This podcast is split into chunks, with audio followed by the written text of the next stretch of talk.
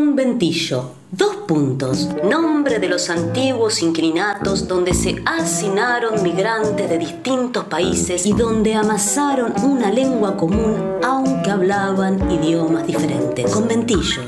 Donde se hizo en 1907 una huelga conducida por mujeres, sí, sí, y llamada por la prensa la huelga de las escobas, conventillo, todas las lenguas, de la vida popular, pero también ese vivir pegado, el roce permanente, el saber sobre la vida de los otros, el meterse, vio, vení, pasá, metete en el conventillo, un programa de radio feminista en el aire, de vientos del sur, la radio del Instituto Patria. Bueno, nuevo programa en Radio Nueva, Vientos del Sur, y acá estamos con las compañeras haciendo el conventillo, el conventillo que no sabemos bien qué será, porque eh, es un lugar para hablar, para encontrarnos, para habitar, para ser hospitalarias con otras personas, para pelearnos, para corrernos con una escoba, para compartir algo y quizás para entregarnos cosas en el medio, regalitos, en el medio de, esta, de este encuentro. Así que bienvenidas, bienvenides a este espacio radial que es el conventillo, en esta radio nueva que es la radio del Patria. Y me presento, yo soy María Pía López y una de las conventilleras y acá seguirán presentándose las compañeras. Hola Pía, mi nombre es Jazmín, no me presento con vos, me presento con todos. Está bueno esto de, haber elegido un nombre que realmente nos represente. Esto va a ser realmente un conventillo y esa es un poco la idea, ¿no? Que, haya muchas voces, que no siempre seamos quizás las mismas, que eh, pueda variar, que haya aliades, que vayan y vengan, entren, salgan, este, que nos pase un poquito eso, ¿no? De, compartir eh, este, este breve espacio que, ojalá nos dé un montón también. No sé quién quiere seguir ahora. Che, eh, ¿qué tal? Encontré la puerta abierta y se me dio por entrar. ¿Es posible entrar a este conventillo?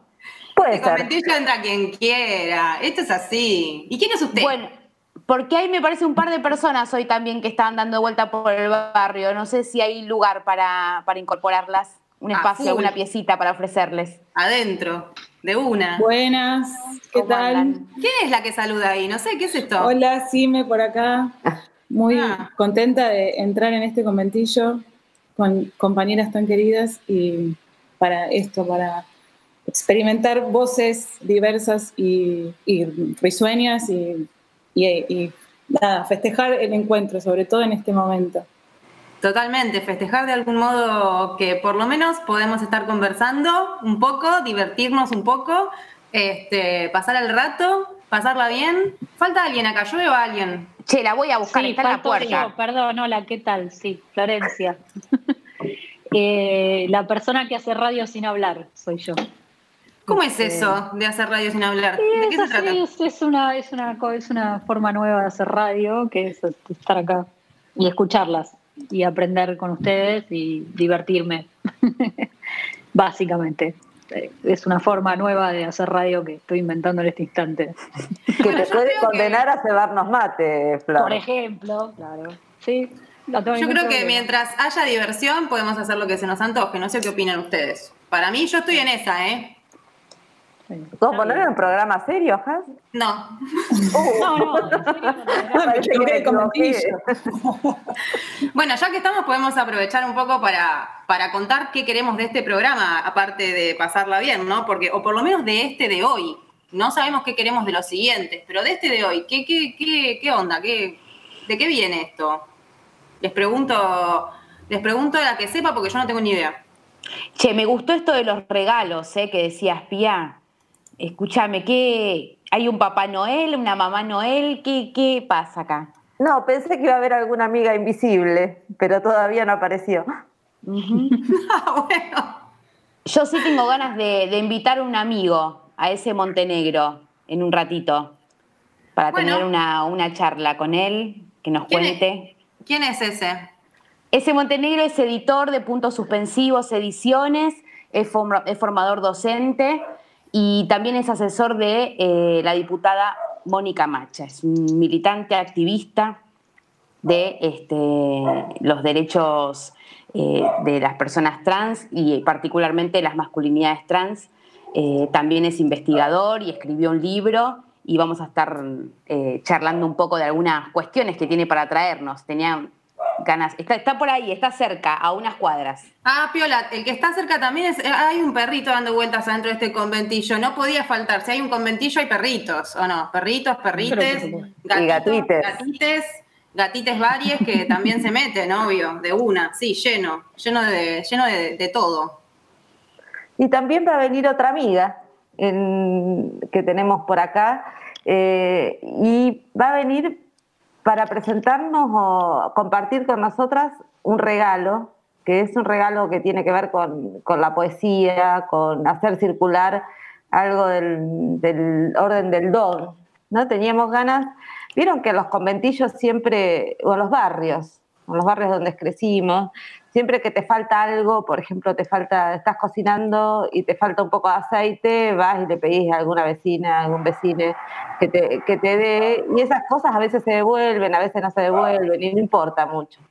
Bueno, o no importa, o a veces se devuelve de otro modo, que le terminas llevando a esa persona un cachito de la comida que hiciste, o te traen un cacho de la comida. Bueno, esa circulación, un poco esa circulación de, las, de los objetos materiales que hay en los conventillos o los barrios, que me parece que está bueno que esté en nuestro conventillo. Entonces vamos a invitar amigas, amigues, a que nos regalen algo o agradecerle algo que nos hayan regalado. Y hoy viene a visitarnos, chicas, eh, alguien que tiene dos nombres, no sé bien cómo presentarla, porque tiene un nombre civil, que le invitamos con ese nombre civil, que es Rocío Feltres, pero me parece que en las redes es conocida como Rotirita, así que, bueno, esta amiga de dos nombres va a venir por acá a, a charlar sobre un regalito. ¿Qué va a ser una tacita de azúcar, capaz? Vos sabés que yo perdí a la vecina. Yo cuando me mudé perdí a mi vecina que, que, me salvaba con el aceite, ¿podés creer? Siempre me tengo como una cosa con el aceite. Yo siempre me quedo sin aceite cuando quiero hacer papas fritas. Y me salvaba la vecina y ahora la perdí porque me mudé. Y no tengo, me da miedo, me da cosas, viste, como que no sé, todavía estoy un poco tímida con, con les vecines. y además me parece que en ese barrio donde estás, Mm. Le tendría dudas. Sí, yo te iba a decir lo mismo, pero dije, bueno. Caballito City, ¿qué pasa con Caballito, Caballito. City? bueno, pero ya tengo, tengo la esperanza de que voy a, voy a encontrar algún vecine que me vuelva a salvar cuando me olvido de comprar el aceite. Qué cosa. ¿Qué más tenemos? Tenemos de todo, también tenemos mucha música, tenemos ganas de compartir eh, temas musicales que a veces elegimos nosotras, que a veces elige alguien más. Tenemos una DJ, nosotras, tenemos una DJ personal que se llama Sime Espeche, Jime Espeche, Jimena, eh, y que siempre nos, eh, nos ofrece y nos regala música, así que también vamos a tener un poco, un poco de eso. ¿Qué les parece, compas, si empezamos, a, empezamos un poco a recorrer esto, esto musicalmente con un tema justamente de nuestra compa, con un tema que eligió nuestra compa me Espeche, Eruca Sativa, un tema muy bonito, que tiene una frase muy bonita que pía, ¿cómo era pía la frase que te gustaba algo de la primavera? Bueno, pero las podemos dejar, ¿no? Que, ¿Podemos dejar que se escuche? ¿Qué opinan? Escuchemos. Vamos con el tema. Vamos con el tema.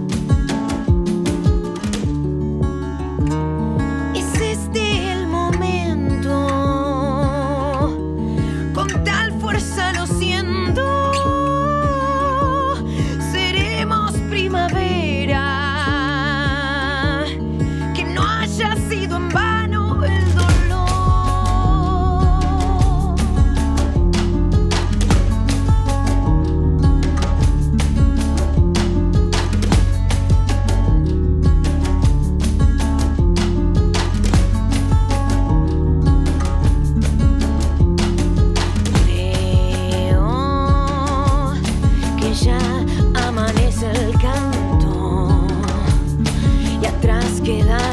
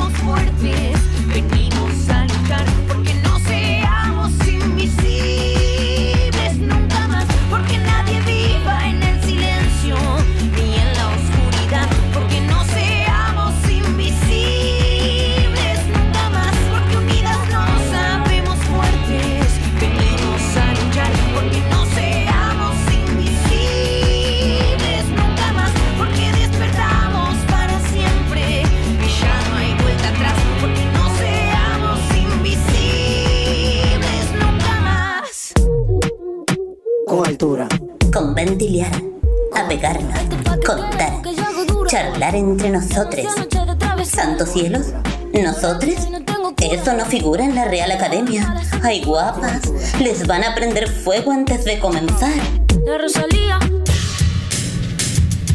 Bueno, y llegó nuestra invitada del día de hoy al nuestro conventillo. O sea que se va poblando, se va poblando, somos cada vez más. Circulan cosas acá. Y para recibirla, yo quería leer un pequeño poema que le debo, y por eso está invitada por acá. El poema dice así: ¿Qué espera mi inquietud en su lento crecimiento? Enredadera sutil que sube el muro aunque parezca detenida ¿Hay una cura que conocen las mujeres de los pueblos dormidos, al calor de la siesta, de la que yo sabía los secretos y olvidé?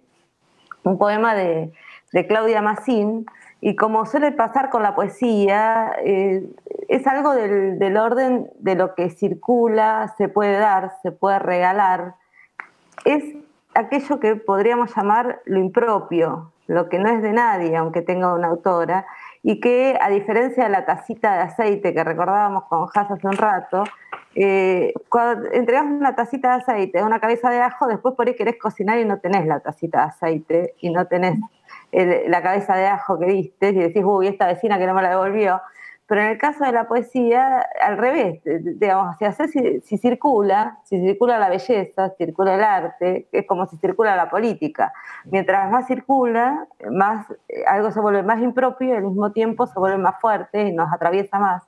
Y entonces, esta sección que de nuestro conventillo, esta parte del patio, digamos, que es donde nos vamos a encontrar con algunas amigues, eh, se llama lo impropio porque es como el lugar donde vamos a reconocer que sobre las cosas más importantes no tenemos ninguna propiedad, ni queremos tenerla, sino que queremos que crezcan cuando circulan. Y nuestra primera invitada hoy eh, es eh, Rocío, Rocío Feltres o Rotirita, no sabíamos cómo nombrarte, Ro. Eh, Ambas maneras están muy bien. De ambas maneras, te vamos a decir Ro entonces, acá las conventiceras, eh, porque, eh, y acá voy a contar una anécdota de, por qué Ro y qué, de qué se trata este, este, este, este don de, que ella hizo, sin saber quizás que estaba haciendo un don. Eh, alguna vez escribió una tesis en la universidad, porque es una persona seria, Ro, muy seria, entre otras cosas, hizo una tesis preciosa eh, sobre un director de teatro y dramaturgo y psicoanalista, Tato Pavlovsky, pero cada capítulo de la tesis empezaba con un poema. Entonces, yo que también estaba cumpliendo con una tarea seria, que era ser jurado de la tesis de Ro, eh, en realidad me colgué, digamos, que me fui a donde no tenía que ir, que es, me distraía de la tesis porque me iba a leer la poesía. Y ahí me eh, adquirí un fanatismo considerable respecto a la autora que era, le había provisto a esa tesis de todos los epígrafes, que es una poeta excepcional que se llama Claudia Massín, de quien acabo de leer ese pequeño poema. Y eh, este acto entonces es un acto de una invitación a Ro para que vuelva a cumplir con su función de hacer circular la poesía y en parte la primera pregunta que te quería hacer es, primero si querés leer algo, empezamos leyendo algo, y, también, eh, ¿qué es lo que a vos te interesa de Massim? ¿Por qué pones en circulación de ese modo tan intenso eh, los textos de Claudia? Bueno, hola tía, este, hola conventilleras, gracias por la invitación. Eh, tal vez hay algo ahí para pensar primero cómo también llegué a la poesía de Claudia Massim, ¿no? Que tiene que ver también con esto del don. Este, y con lo afectivo, ¿no? Eh, que también me parece que una de las condiciones de posibilidad para, este, para la irradiación de ese, de ese deseo, de ese fanatismo y de ese amor a esas letras. Eh, a mí también me, llega la poesía de Claudia Massín por Ori, que es mi, mi exnovia y ahora muy amiga y alguien a quien quiero mucho y que es muy, muy importante también este, eh, en mi vida. Y ella lo, eh, teníamos, me acuerdo, cuando nos conocimos hace como seis o siete años, este, unos largos intercambios vía mail, este, así, recomendándonos eh, textos, música, casi con una frecuencia diaria, Y una de esas, este, esos convites fue una poesía de Claudia Massín que se llama La plenitud, que si quieren se las, se las leo. Es, una poesía que está justamente en el libro La plenitud, que es de 2010, es, es la, poesía con la que se termina el, el libro. Y dice así, hay una historia que quiero contarte. A veces, en medio del bosque abrupto y solitario, crece un árbol demasiado delicado y tímido para sobrevivir sin que las ramas se tuerzan, decaigan, pierdan fuerza cada día.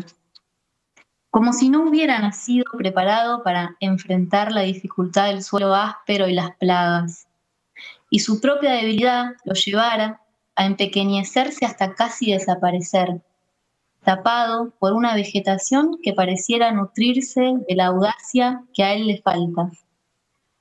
Pero una sola vez en toda su vida, que no es larga, florece. Sucede en la estación de las lluvias y su flor es la más extraña que pueda concebirse. No necesariamente bella ni cargada de polen. Me dirás que ceder lo más valioso que se tiene a una forma de vida que explota y se retrae en unas horas no es un acto razonable, que es mejor la lenta construcción de una fuerza que no pueda doblegarse y se sostenga en lo que acumula año tras año. Sin embargo, imagino que no debe existir nada más hermoso de ver que ese momento de plenitud. Cuando la materia que parece vencida ofrece todo su poder de una vez a un mundo que no lo necesita ni lo espera, para después retirarse, como si el bosque fuera un cuerpo amado e indiferente al que va liberando suavemente de su abrazo. Yo quisiera ser así, capaz de soportar la plenitud sin anhelar la abundancia. Que eso sea todo, el puro deseo de dejar lo poco o mucho que se tiene a quien se ama aunque no le haga falta. Y vivir por un rato rodeada de las cosas que realmente le importan. Las tormentas, los animales feroces, la exuberancia del verano. Bueno, ahí conocí a Claudia Massín. Este, y sí, fue un, no sé, eh, realmente una, una, una sensación muy, muy hermosa, ¿no? Y, a partir de ahí me volví, sí, realmente fan y me parece que Claudia tiene algo muy, este, eh, que, algo muy particular que no, no, no, puedo como realmente compararlo con, con, ninguna otra escritura o ninguna otra poesía, ¿no? Y es como algo muy vivo, muy vital, que muy reparador a la vez, como muy sanador muy que también me, me, me, invita siempre a pensar o a repensar incluso aquello que, ya daba por sentado. Es una poesía que me parece que este, piensa mucho en la cuestión del daño, de los dolores, de los amores, este, de las crueldades de lo familiar también. Este, es una poesía que yo no puedo dejar de, compartir. me pasa eso. Como suele pasar con las cosas que te gustan mucho y que decís, ay, quiero que todo el mundo conozca que existe Claudia Massín y que existe esta, esta forma de escritura, esta poesía estas ideas, este, como esto, ¿no? Desear que, que se conozca, que se conozca esta poesía. Es que tiene algo, cuando vos decís muy reparador, yo, dos cosas me pasaban a mí con las lecturas de, los poemas de, Claudia, de la poesía de Claudia, y que tienen que ver con un lado, por un lado con la, estar sumida en el mundo, ¿no? Como una cosa panteísta, donde está todo, donde el cuerpo de cada quien es también el modo en que se entrama con todo lo demás, con, eh, con, la, naturaleza, con los animales, con el clima, con la sombra, con el sol. Digamos, ese, ese modo de pertenecer al mundo me parece que es muy reparatorio porque deja de estar en el centro del yo dañado, para estar el yo atravesado por todo, la experiencia por todas esas otras cosas. Y por otro lado, a mí me pasaba algo cuando la empecé a leer que la sensación de una pues eh, que alguien que te produce una especie de identificación eh, empática, ¿no?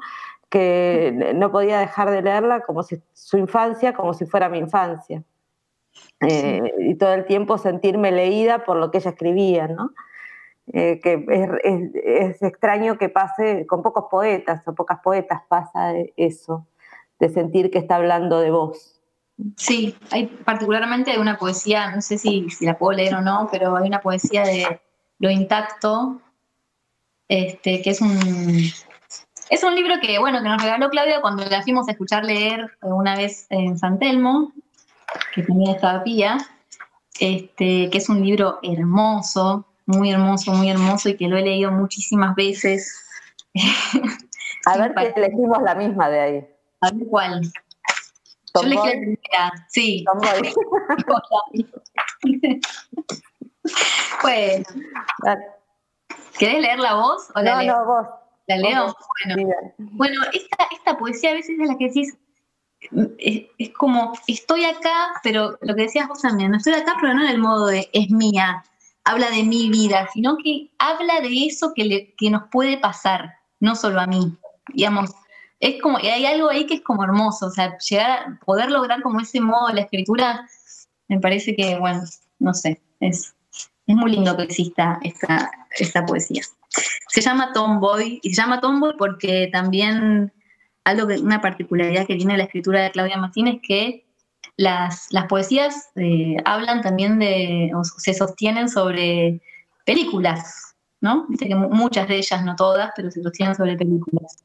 Este, y Tomboy es, bueno, una, una película también de, sobre la que habla la, sobre la que habla Claudia. Leo. Yo no sé cómo se hace para andar por el mundo como si solo hubiera una posibilidad para cada cual. Una manera de estar vivos, inoculada en las venas durante la niñez. Un remedio que va liberándose lentamente en la sangre a lo largo de los años, igual que un veneno que se convierte en un antídoto contra cualquier desobediencia que pudiera despertarse en el cuerpo. Pero el cuerpo no es una materia sumisa, una boca que traga limpiamente aquello con que se la alimenta. Es un entramado de pequeños filamentos, como imagino que son los hilos de luz de las estrellas. Lo que nunca podría ser tocado, eso es el cuerpo. Lo que siempre queda afuera de la ley cuando la ley es maciza y violenta. Una piedra descomunal cayendo desde lo alto de una cima arrasando lo que encuentra. ¿Cómo pueden entonces andar tan cómodos y felices en un cuerpo?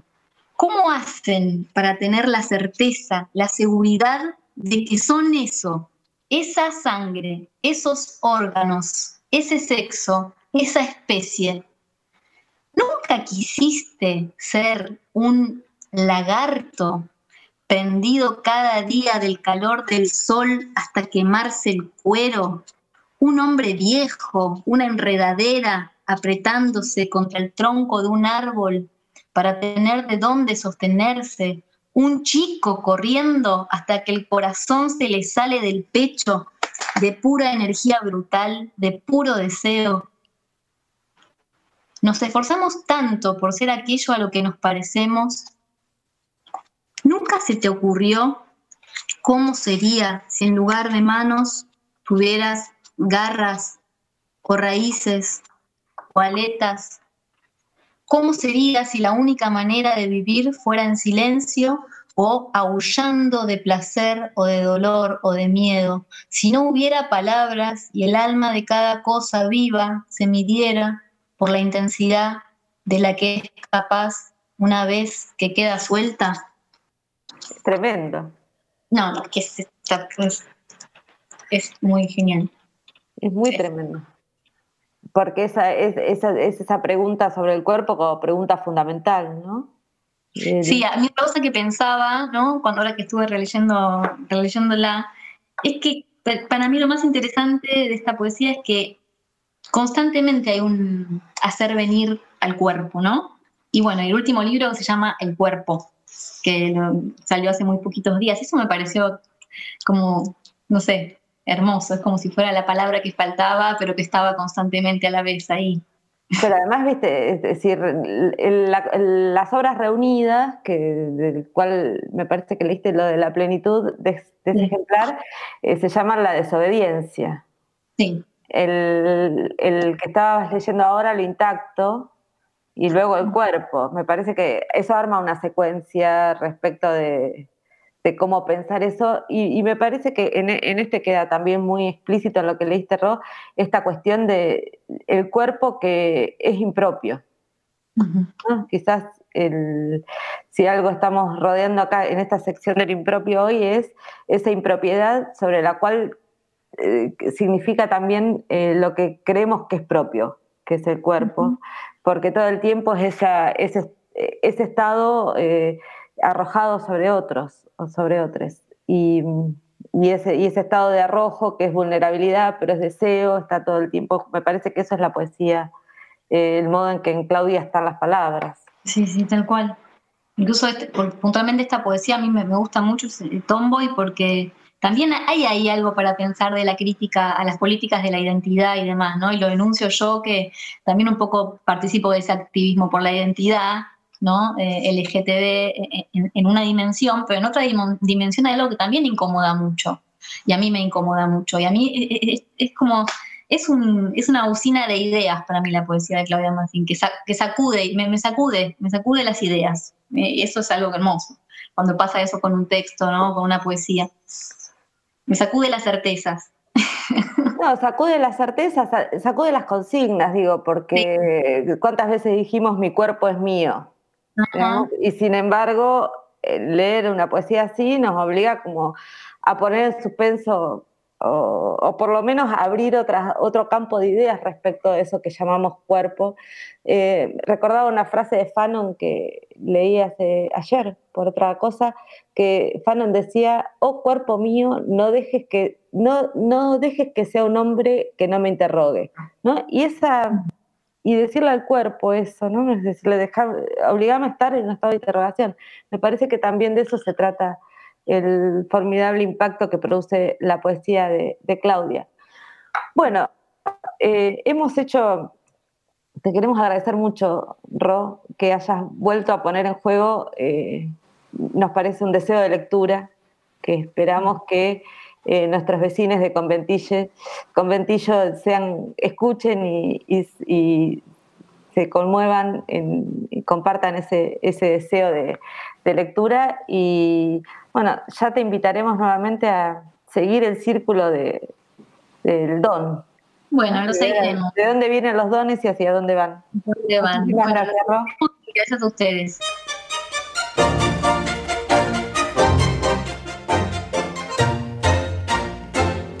Casa fue un corralón de arrabal, bien proletario papel de diario el pañal del cajón en que me crié. Para mostrar mi blasón, pedigré modesto y sano. Oiga, che, presénteme, soy feliz arroderano, tanto gusto, no hay de qué. Arrabalera como flor de enredadera que creció en el callejón. Arrabalera, yo soy propia hermana entera de Chiclana y compadrón. Si me gano el morfi diario, ¿qué me importa el diccionario? Ni el hablar con distinción. Llevo un sello de nobleza, soy porteña de una pieza, tengo voz de bandoneón.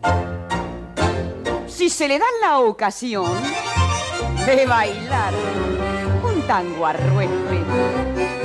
encrespe su corazón de varón sentimental y al revolear mi percal, márqueme su firulete que en el brete musical se conoce la gran siete, mi proyapia de arrabal arrabalera, como flor de enredadera que creció en el callejón. Arrabalera, yo soy propia hermana entera de Chiclana y compadrón. Si me gano el morfidiario, ¿qué me importa el diccionario? Ni el hablar con distinción. Llevo un sello de nobleza, soy porteña de una pieza. Tengo voz de bandoneón. Porque la multiplicidad es fuerza y no menoscabo, vamos hacia el conventillo. Un programa hospitalario, federal, popular, indio, migrante, burlón, risueño y sobre todo insolente. El conventillo. Por vientos del sur, la radio del Instituto para que se acabe todito el horror, pa' que este mundo sepa qué cosa es sabor. Yo tengo una, yo tengo una sorpresita para las compas porque nos han dejado un mensaje, un oyente nos dejó un mensaje. Soy Osvaldo, soy de Bursaco, tengo 71 años y la verdad que, que cuando me hablaron de que el programa se llamaba El Conventillo, ¿qué querés que te diga? Yo me esperaba un programa de me esperaba un programa, viste, donde te hablen en lunfardo. Porque el instituto yo lo sigo, el instituto es una luz, es un faro, es un respiro. Y mi piba, la más grande, mm, Eliana, Eliana Belén, me dijo que tenía que escucharlas. Y viste que uno por las hijas hace lo que sea. Así que acá las estoy escuchando, son gente inteligentísima. Yo le, le voy a dar una oportunidad porque la verdad que hace unos años que yo no sé cómo hablar con mis hijas, ¿viste? Porque cada cosa que le digo es son machista, cada cosa que le digo es son misógeno, soy hetero... Como carajo dicen que soy heteronormativo. Así que eh, la, la voy a escuchar. Gracias. Soy Osvaldo de Bursaco, 71 años. Osvaldo de Bursaco, compás.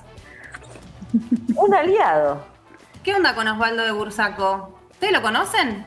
Porque yo no le, no, le, no le avisé casi, no sé, tenía un poco de cosas, no le avisé a nadie que, estábamos en esta. No, yo tampoco compartí el Instagram. ¿Habrá entrado por Instagram? Arroba el ah. conventillo radio. Che, ¿será por ahí? razón. Arroba el conventillo radio, es verdad. Y ahí nos dejó el mensaje. No sé, acá. el perfil está abierto. Y claro, está abierto, es verdad, es cierto. Y claro, por eso Bruno te, te, dice, che, hay un mensaje de un oyente, hay que escucharlo.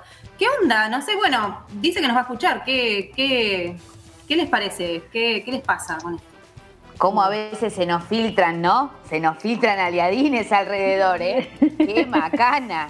¿Qué onda el aliadín? Yo la verdad es que no sé qué. Eh, se me, me, confundo un poco con, con, con, quién es aliadín, con quién te lo hace. Con, ¿Son, ¿Son todos aliadines? ¿Finge aprendizaje? ¿Es aprendizaje? Sí, esa es la oh. diferencia. El aliadín finge aprendizaje. Uh, se picó. Se picó.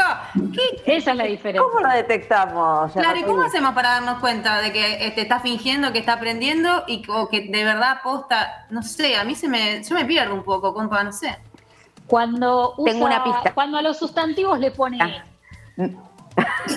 ah cuando dice, cuando dice el munde. Claro, ahí es un aliadín, porque eso, eso ya te marca. Cuando empiezan con el mundo, bueno. Y Luque dice que tiene una pista, pero ¿qué, qué? Sí, a mí me pasó, no, pero una chiquitita, chiquitita que dije, ah, bueno, ¿ante quién, ante qué sujeto estoy enfrente? Cuando de repente te coachea, ¿vos sabés que el aliadín te coachea? ¿Intenta coachearte? Es muy, muy. No la ves venir, ¿eh? Porque estás con la birra, estás acá en la primera cita, en una, aplicaciones, y de repente, cocheo, 3, 2, 1. Y, te, y te, se te pone a explicarte por qué no usa la palabra novio-novia, ¿no? ¿Por qué prefiere la palabra compañero? A toda una. y te saca un PowerPoint. Si te descuidas, te saca un PowerPoint. Deconstruido, de cabo a rabo, ¿no? Ese, el que, el que viene con la deconstrucción abajo el brazo, que decís, hey, ¿qué pasó?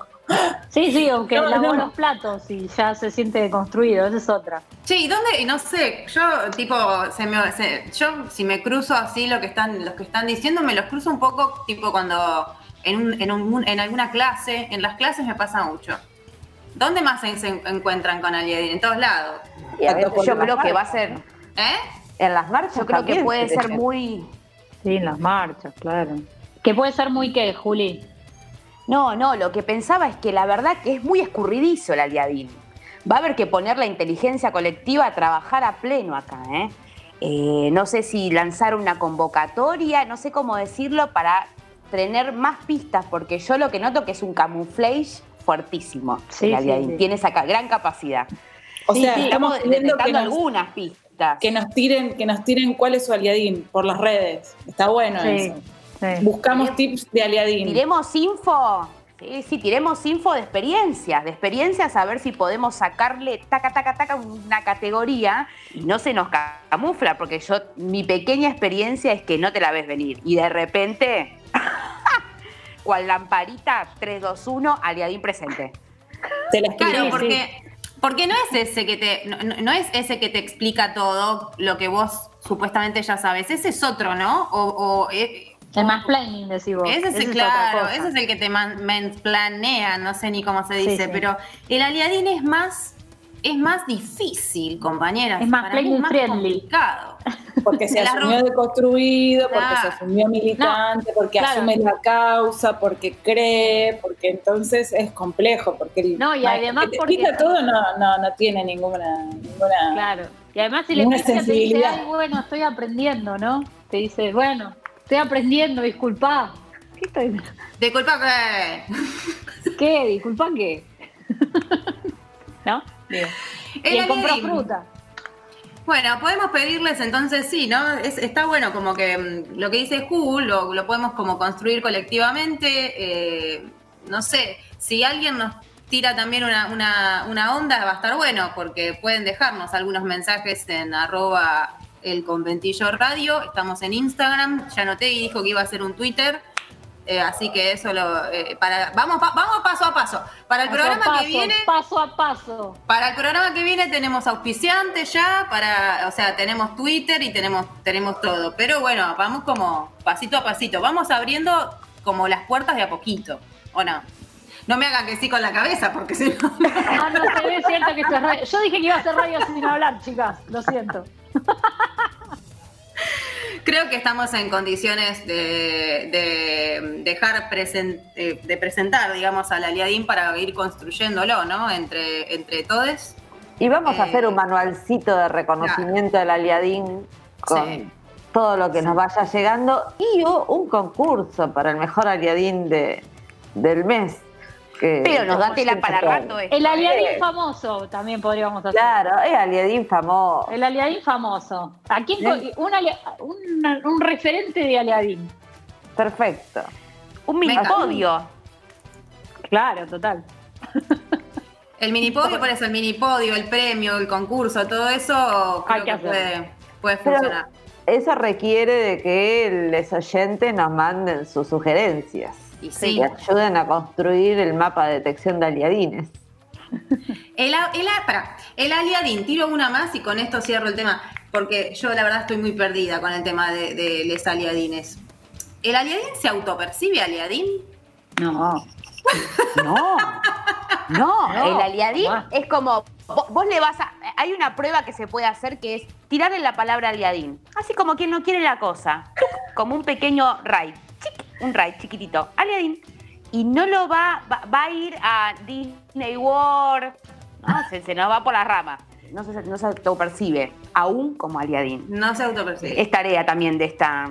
De los casaliadines. De las casaliadines, les casaliadines. Está, me copa. Nos pusimos. a- está- me parece que está, está piola. Perfecto. ¿No vamos a escuchar más música en este programa antes que llegue Vamos, este? sí, vamos a escuchar, vamos a escuchar más música. Ese, ¿qué onda? Estaba, eh, andaba por acá, igual, ya está, ya estaba por acá. Sí. Se cruzó con Rob, Sí, un así par que de ya andaba por acá. Está bien, sí, sí, ya, ya andaba por acá ese. Bueno, sí, mientras, mientras eh, lo esperamos, escuchamos un poco más de música, vamos a mover las cachas, eh, se prende, la cosa es así, se corre todo se sube arriba de la silla o de la mesa y se mueven las cachas al ritmo de Chocolate Remix, haciendo como me gusta a mí. ¡Qué lindo! me gusta a mí, como me gusta a mí, como me gusta a mí. Me gustan cumbiancheras, me gustan reggaetoneras, me gustan las nenas que mueven su cadera, me gustan negras, me gustan full gustan tramposas, me gustan bandoleras, me gustan cumbiancheras.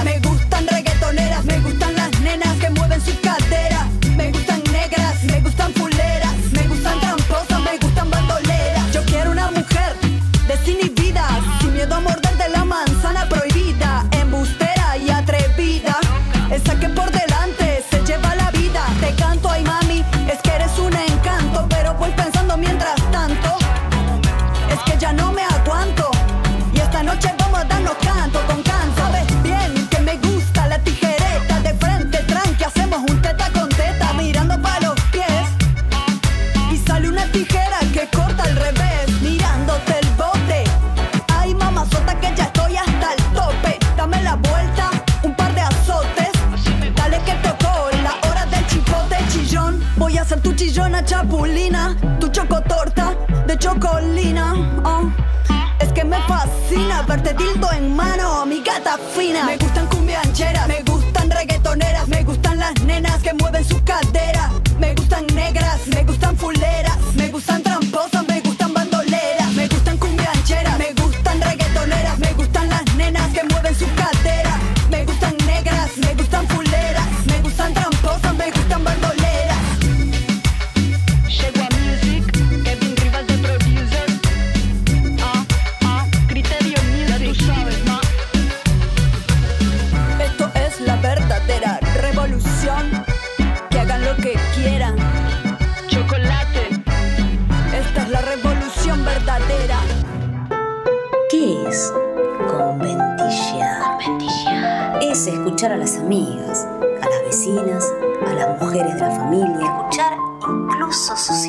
Ofrecer la mano, cuidar, acompañar a denunciar, hacer un hueco en la casa propia, fundar red, armar la caldera. Brujería necesitamos, organización y trama, la consistencia de una amistad nueva, singular, micropolítica amorosa, a la red social que tolera y ampara la misoginia contraponerle otra, defensiva y constructiva. De eso se trata, sí, vení, vení, quédate, quédate con nosotros en el conventillo, un programa de radio femenina, en el aire de vientos del sur, la radio del patria.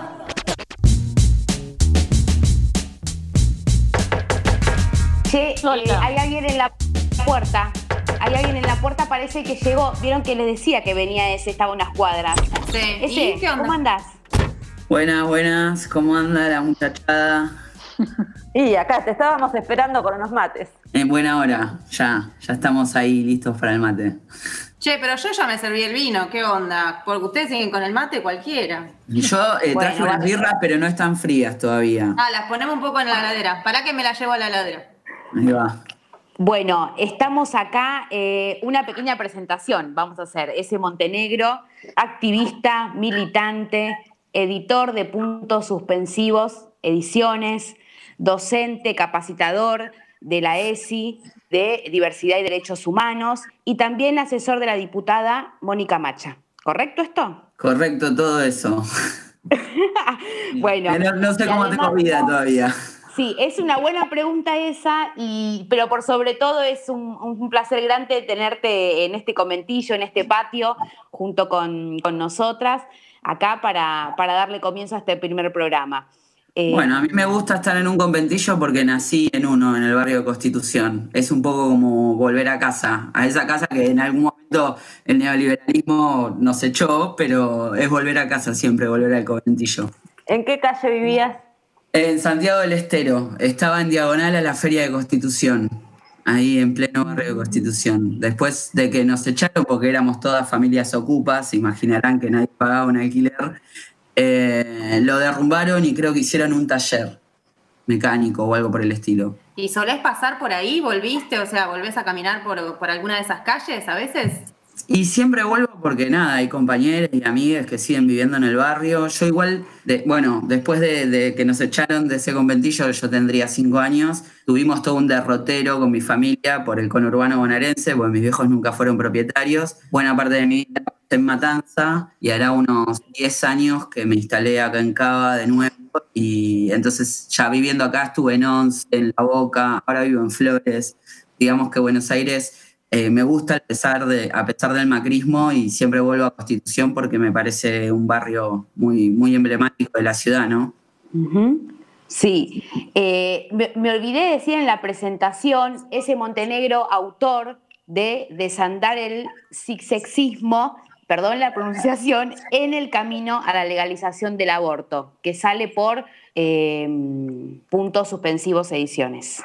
Sí, sí, es el libro que inaugura una colección de, de libros, de ensayos, escritos todos por personas trans, problematizando alrededor de diferentes temas. Yo en 2018, cuando discutimos aborto, eh, sistematicé una serie de datos de las audiencias públicas y en función de eso, que para mí resulta como un ejemplo, eh, problematizando lo que es el cisexismo y la violencia epistémica. La violencia epistémica que niega eh, el saber propio de una comunidad, en mi caso, la comunidad transmasculina, sobre los derechos sexuales reproductivos.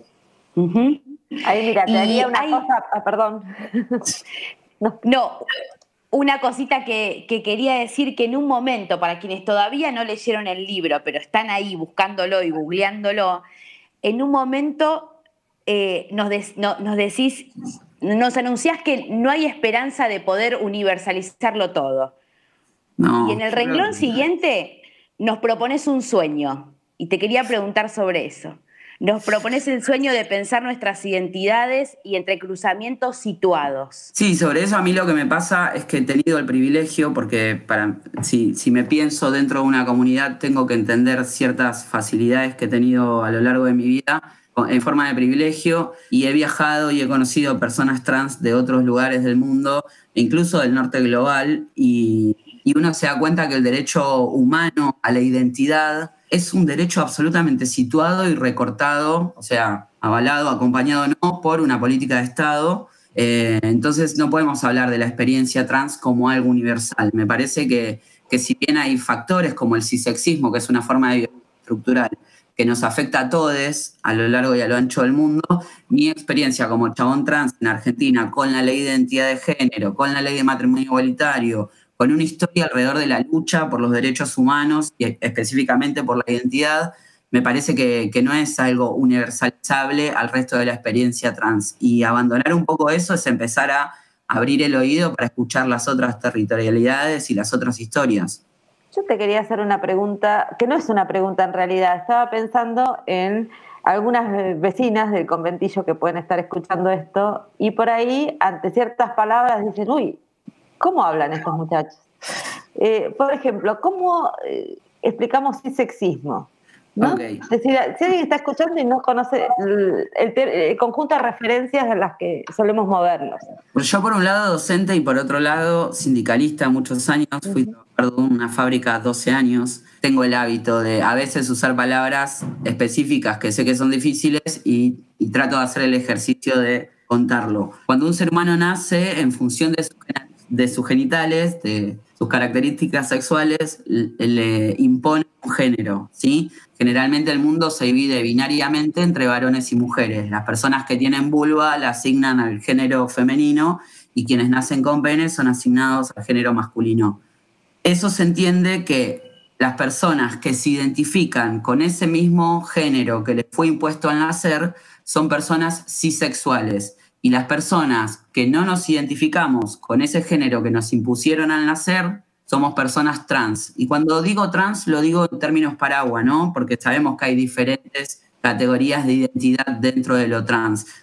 Sin ir más lejos, nosotros tenemos como muy eh, interiorizada la categoría travesti, porque tiene que ver precisamente con una identidad muy de nuestra región, muy puesta eh, sobre la mesa por los activismos de nuestras compañeras travestis. Entonces, yo a veces doy definiciones de lo trans como algo más paraguas o genérico, sí, pero puede haber diferentes identidades ahí adentro. Una persona no binaria, bueno, como decía antes, una travesti, una persona de género fluido. Digo, yo me identifico como chabón trans, pero también hay mujeres trans. Digo, por eso lo pienso en un sentido paraguas. Entonces, el cisexismo, ¿sí? O sea, están las personas cisexuales que se identifican con el mismo género que les impusieron a nacer, estamos las personas trans. El cisexismo es una forma de violencia que está muy naturalizada, ¿sí? Donde todo el mundo asume y, por ende tiene prácticas que dan a entender que las personas cisexuales son las personas reales, verdaderas, naturales, y que las personas que no somos cis somos artificiales, productos culturales, ¿sí? Y en función de eso se jerarquizan las vidas. Sabemos que no, no tiene el mismo valor,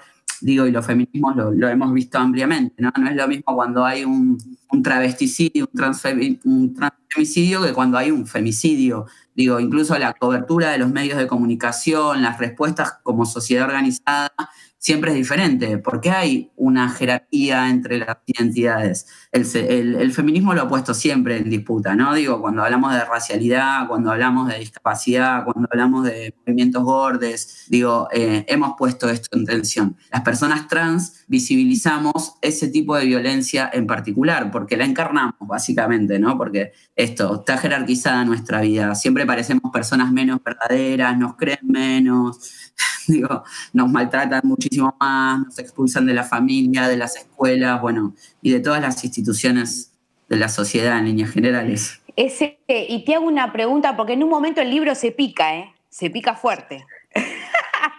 y como es este, y, nos hace reflexionar, parte de cómo arranca la inquietud de, de, arrancar con la investigación, tiene que ver cuando vos agarrás y arrojás luz sobre decir que algunas veces en pos de algunas conquistas de derechos humanos y de justicia social se acallan experiencias y necesidades específicas de algunos sectores. ¿Esto tiene que ver con lo que estás diciendo? Eso tiene que ver con lo que estoy diciendo, pero también tiene que ver con posiciones políticas. Digo, en mi libro lo, encaro puntualmente sobre, sobre la discusión del aborto, pero pensemos, por ejemplo, en una discusión un poco más lejana como fue matrimonio igualitario, ¿sí? ¿Cuál fue el eslogan de la campaña? El mismo amor, los mismos derechos. Como si naturalmente todos quienes se aman se casan y como si casarse implica siempre amor. Digo, eso es una estrategia política, comunicacional, ¿sí? Como para que la gente empatice con una lucha, pero de fondo está borrando otras experiencias. Mucha gente se casa porque prefiere heredarle a una amiga, mucha gente no se casa y vive en comunidad y, tiene vínculos múltiples, no monógamos. Digo, todo eso en pos de conquistar un derecho muchas veces invisibiliza. Entonces, volvemos a expulsar a la clandestinidad un montón de otras formas de existencia. En el caso del aborto es lo mismo. La estrategia es las que mueren son las mujeres. Sí, probablemente numéricamente haya más muertes de mujeres cis que de chabones trans por abortos clandestinos. Ahora, objetivamente, ni siquiera hay estadísticas de varones que abortan en Argentina, por más de que hace ocho años tenemos ley de identidad de género y el Estado reconoce que hay varones que tenemos capacidad de gestar y por ende de abortar. Ahora, cuando una compañera feminista te dice, bueno, es una estrategia, vos decís, bueno, esa estrategia tiene un costo. Y ese costo lo pagan algunos cuerpos, no todos. Y realmente es dificultoso no solo ir a pedir un aborto, es muy terrible ir a pedir un servicio en una guardia ginecológica cuando tenés barba y no tenés tetas. Y sin embargo tenés útero y necesitas una asistencia médica. Digo, eso tiene que ver precisamente con los sentidos que construimos alrededor de nuestras luchas políticas. Si recortamos el aborto al sujeto de derecho, mujer cis, estamos dejando por fuera un montón de otras experiencias. Y esas experiencias son las que van a tener dificultades a la hora de acceder a ese derecho. Tal cual. Y recién cuando, cuando veníamos conversando aparecieron un montón de leyes, ¿no? La ley de identidad de género, matrimonio igualitario. Y hace poquitos días, acá se panfleteó fuerte en el conventillo, te digo, ¿eh? Antes de que salga en el boletín oficial, se estaba cuchicheando en, los pasillos. Eh, ¿Tenemos ley de cupo laboral trans? No, no tenemos ley de cupo laboral. Tenemos presidencial que celebra un montón, que, da cuenta de una posición política de este gobierno eh, en acompañar, como dijo Alberto cuando asumió eh, en, en, la primera sesión que hizo en la apertura de este año, dijo que iban a ir con quienes menos tuvieran y hacia arriba, pero que iba a arrancar por ese lugar. Bueno, una de las comunidades que menos acceso tiene o que más violencia estructural vive es la comunidad travesti trans el 80% de nosotros no accede al trabajo formal, da cuenta de eso. Entonces, el decreto viene a marcar la agenda o viene a marcar una posición de este gobierno en particular. La ley la vamos a seguir militando porque creemos que la ley tiene otra fuerza, digo, la experiencia alrededor del macrismo y de otros gobiernos de derecha eh, nos, nos, nos, han puesto pilles, pillos, pillas, y sabemos que es mejor una ley que un decreto, entonces la ley vamos a seguir construyéndola. Hay alrededor de 15 proyectos eh, diferentes de varios bloques alrededor de la ley de cupo, cupo, inclusión, bueno, hay varios nombres, ¿no? Yo siempre digo cupo porque lo traigo de arrastre de la experiencia de Diana Zacayán en provincia de Buenos Aires. Pero digo, de, la inclusión formal al trabajo de personas travestis y trans hay muchos proyectos de ley y estamos trabajando para llegar a un dictamen desde la Comisión de Mujeres con la compañera Mónica Macha a la cabeza eh, para que sea ley, que sea ley y que se cumpla en todo el territorio, porque también es eso, ¿viste? Cuando hablábamos de la identidad situada, bueno, no es lo mismo ser un chabón trans, como es mi caso, que vivo en Cava, que ser un chabón trans en Chaco, por poner un ejemplo, ¿sí? O en San Luis o en algún pueblo, ni siquiera en las grandes ciudades de las provincias. Eh, entonces necesitamos una ley nacional que, realmente se cumpla y efectivice el acceso al trabajo. Pero no solo porque las personas trans necesitamos trabajo. Yo creo que es, voy a decir algo obvio para, para un conventillo donde asumo somos todos trabajadores. Siempre trabajamos. Lo que estamos discutiendo es si trabajamos en la formalidad o en la informalidad, si vamos a poder acceder a una obra social, si vamos a poder acceder a una jubilación, si vamos a poder acceder a un recibo de trabajo que me permita alquilar un departamento.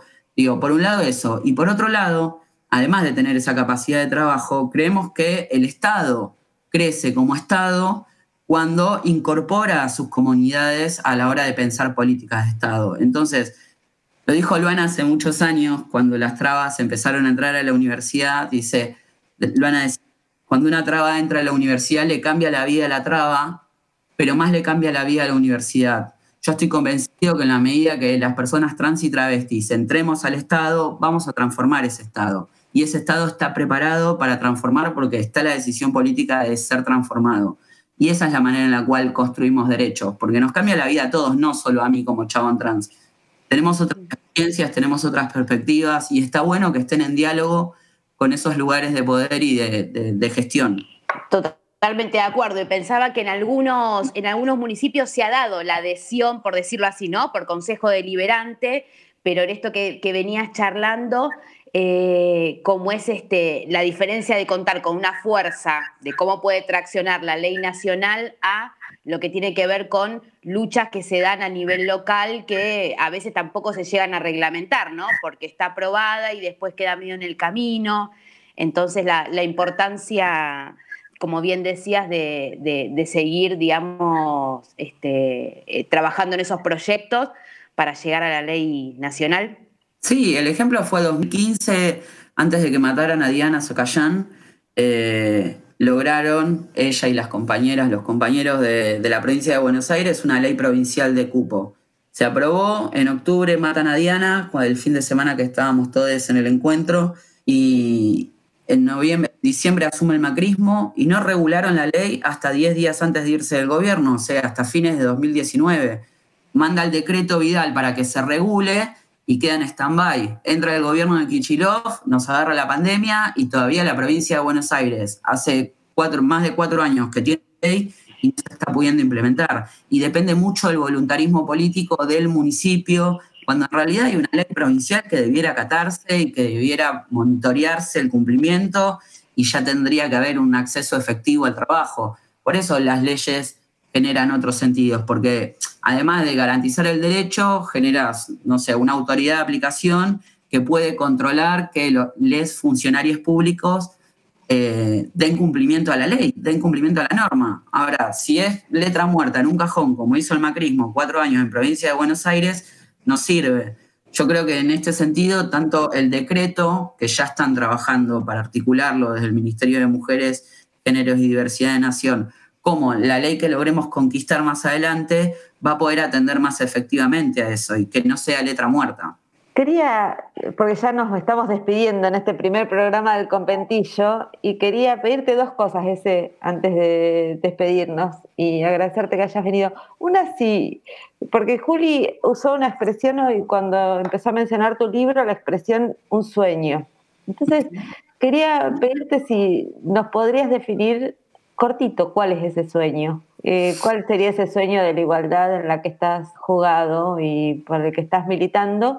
Y después el otro pedido, como ves, estamos en este comentillo nos la pasamos pidiendo cosas, es que elijas una canción para compartir con nosotras y, los millones de oyentes que tenemos. Hace, un montón que no me pregunto qué sueño. Tengo como la vida muy puesta en el activismo. Em, la pandemia nos puso en contacto con, una serie de crueldades a todos, pero que en mi comunidad eran sistemáticas, eran anteriores, durante y van a ser posteriores seguramente a la pandemia. Eh, mi sueño es que revisemos eso, ¿no? que transformemos eso entre todos. Y, la manera de que eso suceda es que nos empecemos a escuchar con más amor. Digo, a veces no se siente cuestionado cuando alguien le está diciendo algo que no le gusta, cuando alguien dice, che, esto que me decís me parece que está mal, esto que me decís me duele. Digo, y, eso que, lo tenemos tan claro cuando pensamos en el patriarcado, a la hora de llevarlo entre nosotros como compañeros, duele un montón. Entonces, mi sueño es que nos escuchemos mucho más y que, y que, que en esa escucha nos transformemos, ¿no? Porque no basta con que hoy me escuchen en el conventillo y está todo bien, sino con que mañana cuando vayan al súper, si, si se cruzan a alguien, está maltratando a una traba, hacerse cargo de que no solo está maltratando a esa traba, también nos está maltratando a todos nosotros. Entonces hay que intervenir, es hacernos cargo de que el mundo se cambia haciendo y que, y que ese hacer es ponerle el cuerpo, ponerle el cuerpo al otro, al sueño de los otros, a las necesidades de los otros, eh, y no dejar que, nos pase con indiferencia, ¿no? Todo el tiempo, que ya no hay chistes, que, ya esto no es gracioso, que no nos lastima. Eh, que, nos lastima un montón en realidad, no que no nos lastima. Y hacernos cargo de eso y intervenir en las pequeñas cosas, eso cambia la vida de, muchas personas. Estos gestos pequeños cambian la vida. Así que, no sé, yo sueño con que podamos militar mucho más, podamos transformar mucho más, que cambiemos todo. Eh, y sobre el tema, hay un tema, bueno, yo tengo 40 años, así que lamento para la gente joven del conventillo. Eh, Pero eso es un pibe, che. Eh, uno de mis temas favoritos del rock nacional es Que hago yo en Manila. Me encanta mucho mm, el prólogo, porque el prólogo, perdón, eh, ¿Cómo se llama la parte que se repite siempre en una canción? Como un coro. El estribillo. El estribillo, ahí va, el estribillo. Eh, porque dice, todo el tiempo quiero estar enamorado. Y yo la verdad es que sí, que un poco, todo el tiempo quiero estar enamorado de, esas causas que cambian, que cambian el mundo y que cambian las, condiciones materiales de las personas que, lo habitamos. Así que em, les agradezco los mates, me quedo para el vino y, por más comentillo, ¿no? Por más comentillos. Sí es. Muchas gracias, ese. Un placer. Gracias a ustedes, compañeras. muchas gracias. No te vayas, igual te tenés que quedar a tomar vino y, aparte a escuchar esta, esta canción con la que nos vamos a despedir de este, de este conventillo que ha abierto sus puertas por primera vez y que va a seguir así en ese modo, ¿no, compas? Sí, nos vemos el viernes. Nos vemos el viernes que viene. Muchas gracias. Nos vemos, ¿no? Nos, escuchamos el viernes. Nos escuchamos.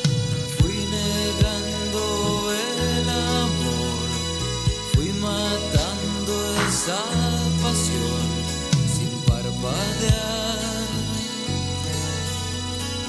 Pretendía claridad, ver mejor la realidad para progresar. Hoy siento que me falta una parte, me angustia ver mi piel palpitante horas van quedando vacías, casi sin pasar. Todo el tiempo quiero estar enamorado. Y sin embargo, no sé dónde estás. Todo el tiempo quiero tenerte a mi lado.